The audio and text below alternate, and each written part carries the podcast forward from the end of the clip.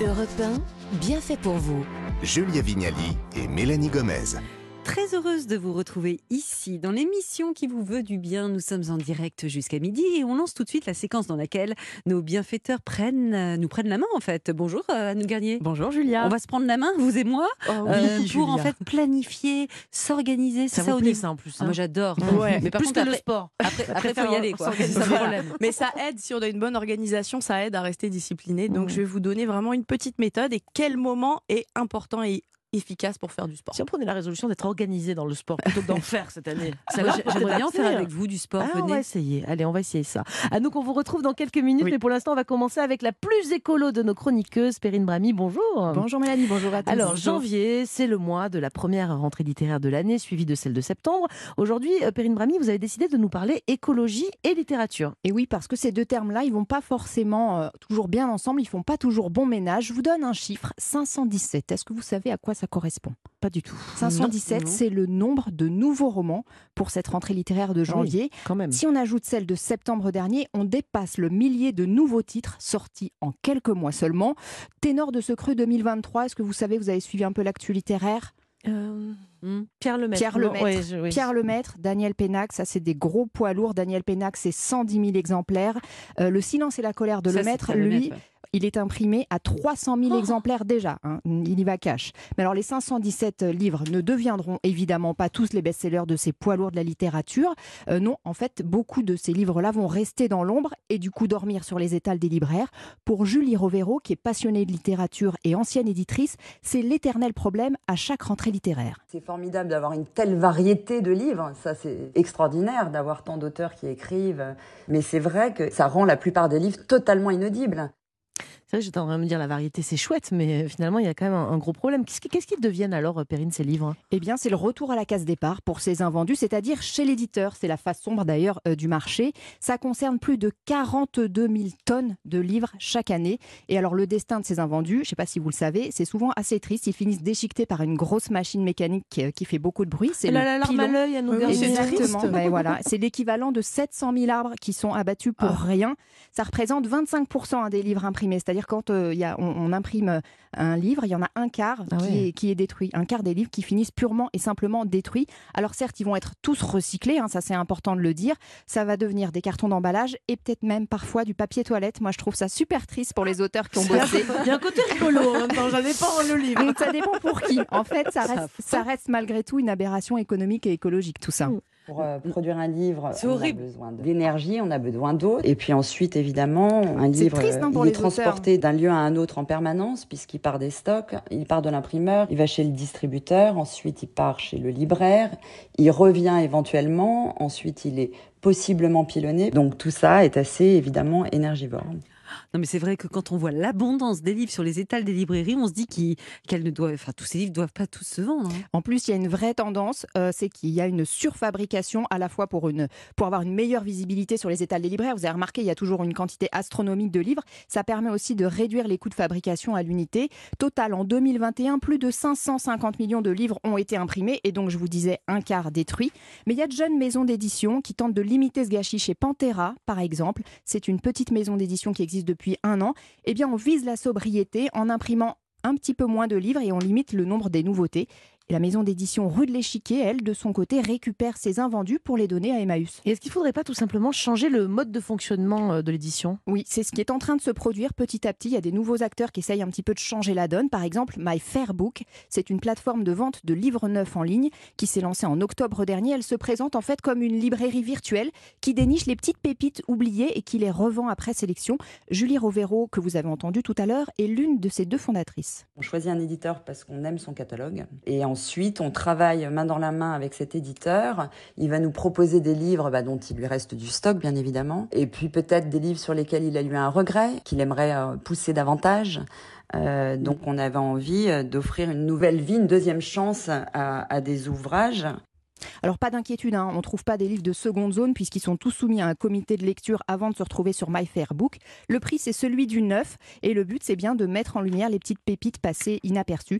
Voilà, j'espère de quoi lire de manière plus responsable. Eh bien, merci beaucoup, Perrine, pour cet euh, éclairage littérature. Même en lisant, on peut voir la vie en vert grâce à vous. Allez, on passe au sport à présent avec euh, notre coach, Anouk Garnier. On va parler du bon moment dans la journée pour faire du sport. C'est vrai qu'on a souvent du mal à l'identifier, ce moment-là. C'est comme la motivation, on sait Ouais. pas où se cache. hein. J'ai une petite idée, Mélanie. Alors, je vais vous aider à la trouver, les filles. Alors, le- les études scientifiques disent que le meilleur moment, en tout cas celui qui apporte le plus de bénéfices pour faire du sport, c'est le matin Bah et à jeun. Alors, dur. je vous explique tout ça. Pourquoi ouais Pour, parce qu'il y a un taux d'hormone qui est idéal pour la perte de poids et pour construire du muscle. Notamment, vous connaissez cette hormone, l'hormone du stress, le le cortisol. ouais. Le matin, il est fait- vraiment sécrété très faiblement. Donc, en fait, c'est beaucoup plus intéressant en termes de métabolisme et plus efficace pour brûler des graisses. Ah, pas mal. La deuxième chose, c'est certaines études ont montré que vous auriez moins d'appétit de- dans la journée si vous faites du sport le matin à jeun. À Mais, jeun. mais c'est quand même pas mauvais de, de s'entraîner quand on n'a rien dans le ventre, quoi. Alors, il y a pas mal de personnes qui disent non, c'est pas bon. Il y en a qui disent c'est bon. Alors, je pense que déjà, c'est vraiment chacun fait comme Mmh, il veut. mmh. Ce qu'on conseille, c'est si vous êtes débutant, entre guillemets, ne commencez peut-être pas avec rien dans le ventre. C'est Mmh, peut-être pas l'idéal. Et on conseille surtout de faire du sport avec une intensité faible, Mm. voire moyenne, et pas non plus de faire 3 heures le matin à jeun, mais plutôt de faire 30-45 minutes, ça sera déjà très bien. Et si on n'est pas du matin, c'est pas bon de faire du sport l'après-midi ou le soir Et si on n'est Si. pas du midi, et si on n'est pas Et si on n'est pas... euh, Si on n'est jamais, Alors, en fait. En fait, chaque, chaque moment a un petit peu ses avantages, on va dire. Le midi, c'est le moment où vous pouvez faire un petit peu tous les types Mm. de sports. Vous pouvez faire faible intensité, haute Enfin, intensité, tout avant va de bien. hein. Oui, c'est ce que j'allais vous dire. Surtout, ne le faites pas après manger, parce qu'en niveau digestion, c'est pas horrible. ouf. Euh, par contre, après, en fin d'après-midi, vous allez pouvoir faire vraiment aussi pas mal de sport. Faites juste attention aux personnes peut-être qui ont du mal à dormir Ouais. après si on se le couche sport. trop tôt, c'est pas une bonne voilà, idée. Quoi. Mm. certaines personnes enfin, trouvent que le sport relaxe le soir, mais d'autres personnes vont trouver qu'à à de la haute intensité, ça, ça fait que. Mais on on avait un mal. médecin du sommeil la semaine dernière qui nous disait effectivement Faire euh, gaffe, hein. faire attention au sport en fin de toute fin de journée. Exactement. Si vous vous couchez à 11h minuit, ça va encore, mais si vous vous couchez tôt, Ouais, euh, et c'est si pas vous une faites bonne idée, certaines hein. personnes finissent leur séance des fois à 21h, 22h. Et il nous avait expliqué que c'était à cause de la température du corps, c'est ça, Aussi, Mélanie Oui, voilà, faut, faut laisser du temps pour que la, la température euh, redescende, tout Bon. simplement. Sur le papier, c'est beau, mais, mais concrètement, c'est pas simple hein, à mettre en place pour tout le monde quand Je même. suis d'accord. Je vais vous donner une petite méthode que moi j'utilise pour moi et aussi pour mes clients pour trouver des moments pour faire du sport. Alors la première chose, c'est que vous sortez vos plannings. Vraiment, vous pouvez le faire. hein. Je- Allez, hop, si, si vous écoutez cette chronique, sur le hop, vous téléphone, regardez on votre je l'ai. agenda. Vous savez quoi Il y a écrit, je vais vous le Il y a hein, écrit sport. aujourd'hui. Ah, je vous j'aime bien. Regardez, il y a écrit Je suis sûre émission qu'elle a 1, fait- émission 2 et sport. Elle a fait exprès juste parce que je venais. C'est rigole. Il y a marqué. Aquabike. C'est bien, c'est bien. Alors, en fait, ce qu'il faut, c'est essayer de se trouver des petits créneaux sport dans la semaine. Pas forcément tous les matins ou tous les midis ou tous les soirs, mais des créneaux où vous savez que vous avez un petit peu de temps. Et vous les inscrivez quoi Vous les écrivez Mmh. comme des rendez-vous, comme vous avez fait les filles. Est-ce qu'il faut que ce soit fixe? Euh, vous n'êtes pas obligé à ce que ça soit fixe. Si votre, euh, par exemple, mon emploi du temps, moi, change toutes les semaines. Donc, si c'est le cas aussi, reprenez votre emploi du temps le dimanche soir ou le lundi et refaites la même chose toutes les semaines. Et prenez des petits créneaux, 20-30 minutes, parfois ça suffit. Mais ça suffit aujourd'hui, hein, ça va, Ça, c'est- hein, 30 il faut le minutes. faire- je suis sympa. Mais quoi, deux fois 30 minutes, ça suffit? Ouais, deux ou trois fois 30 minutes dans la semaine. Oui, parce que moi, des fois, ça. je cherche une heure et c'est vrai que j'ai pas toujours une heure. C'est Ouais. effectivement, je trouve que les gens veulent absolument faire une heure, une heure et demie, mais non, mais c'est pas grave si on n'a pas le temps. Faites des petits créneaux. Euh, en 20 minutes, vous faites déjà 20 minutes d'abdos. euh, Je vous dis que vous êtes calmé un petit peu, hein, je vous le dis. Oui, moi je pensais plutôt à 20 minutes de marche. hein, Voilà. J'étais pas sur les abdos. Rien que sur les abdos, enfin voilà. Après, je peux vous donner quelques exemples aussi.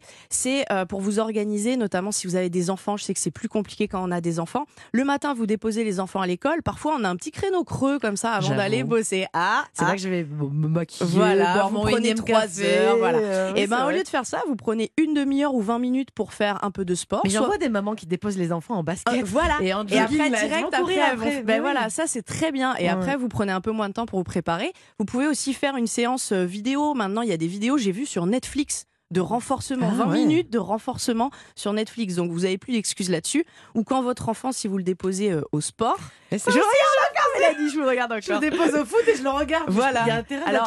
Votre, je votre enfant, votre enfant est très très beau, j'imagine. Il est- Je peux pas lâcher le, le lâcher Mais du vous regard. pouvez le, le faire 30 minutes et après vous faites 30 minutes votre, votre sport à vous. En fait, vous êtes en train de nous dire que peu importe le moment, il faut bouger, Ouais, ça euh, exactement. Peu importe le moment, et même si c'est pas en- comme- une, encore une fois le même moment tout le temps, Mm. c'est pas grave. Mais essayez de vous trouver des petits créneaux comme ça et faites simple Il y a la pause déjeuner, c'est pas mal. La pause déjeuner, c'est très très bien. Et aussi, euh, bah, le week-end, forcément, on a un petit peu plus plus euh, Ouais. de temps. Et aussi, vous pouvez utiliser les trajets. Vous disiez, la Mm. maman, elle va, elle emmène ses enfants euh, à pied.